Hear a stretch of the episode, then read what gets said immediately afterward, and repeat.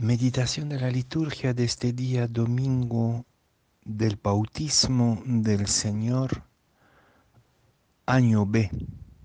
La primera lectura es del profeta Isaías, capítulo 42, versículos 1 a 4 y 6 a 7.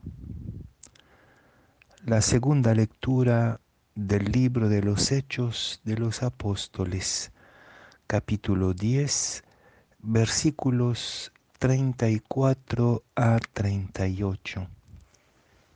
Y el Evangelio es de San Marcos, capítulo primero, versículos 7 a 11. En aquel tiempo proclamaba Juan, detrás de mí viene el que puede más que yo, y yo no merezco agacharme para desatarle las sandalias. Yo les he bautizado con agua pero Él los bautizará con Espíritu Santo. Por entonces llegó Jesús desde Nazaret de Galilea a que Juan lo bautizara en el Jordán. Apenas salió del agua, vio rasgarse el cielo y al Espíritu bajar hacia él como una paloma se oyó una voz del cielo, tú eres mi Hijo amado, mi predilecto.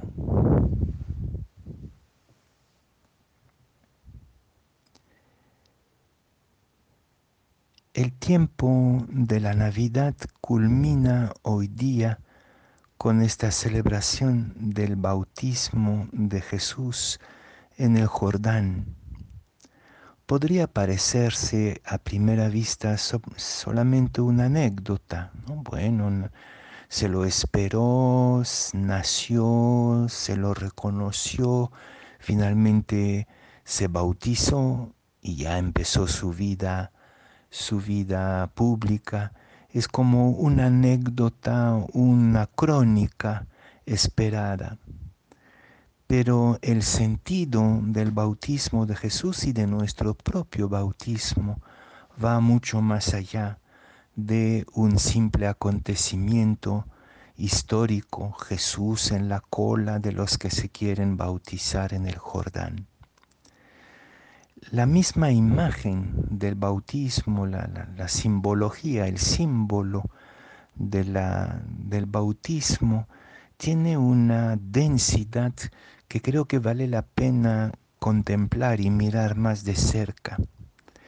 Esto de zambuirse en el agua tiene que ver con la gran nostalgia de la humanidad de volver a la inocencia y para eso de volver al seno materno. El, el agua en todas las culturas significa el seno materno, el origen, quizás incluso para la Biblia el retorno al agua primordial. Acuérdense del primer versículo del Génesis. En el comienzo, eh, el espíritu aleteaba sobre las aguas. Entonces hay una primera imagen que inconscientemente atraviesa todas las culturas y toda la humanidad el deseo de la inocencia primordial, volver a esta inocencia primordial. Y cómo es que Jesús, el Hijo del Hombre, este humano por excelencia, este sueño humano de Dios, podríamos decir que Jesús es el sueño humano de Dios, entra en este sueño de la humanidad de volver a la inocencia, la inocencia de la primera creación, volver a este sueño de inocencia de una humanidad según el corazón de Dios.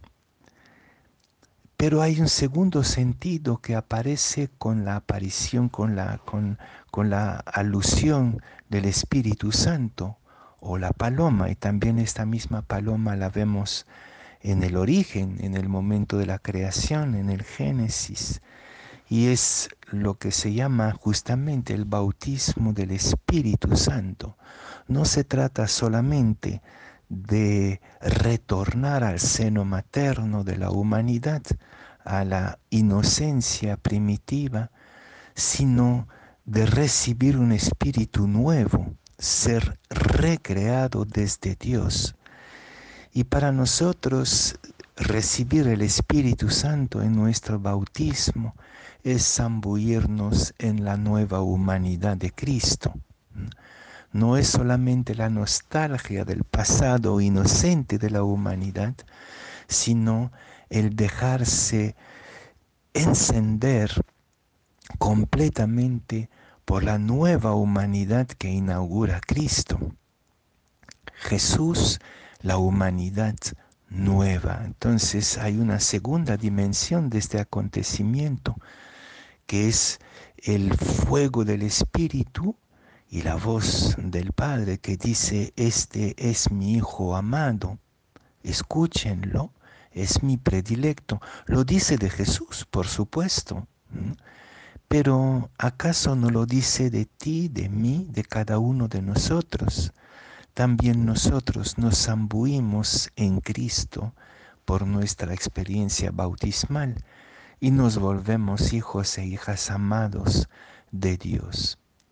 Hay todavía un tercer bautismo que espera a Jesús y es el bautismo de la sangre de la cruz, del testimonio último, y como lo va a decir Jesús eh, en, en, San Juan, espero un bautismo y estoy impaciente hasta que acontezca ese bautismo que es la cruz, el testimonio último, el testimonio radical.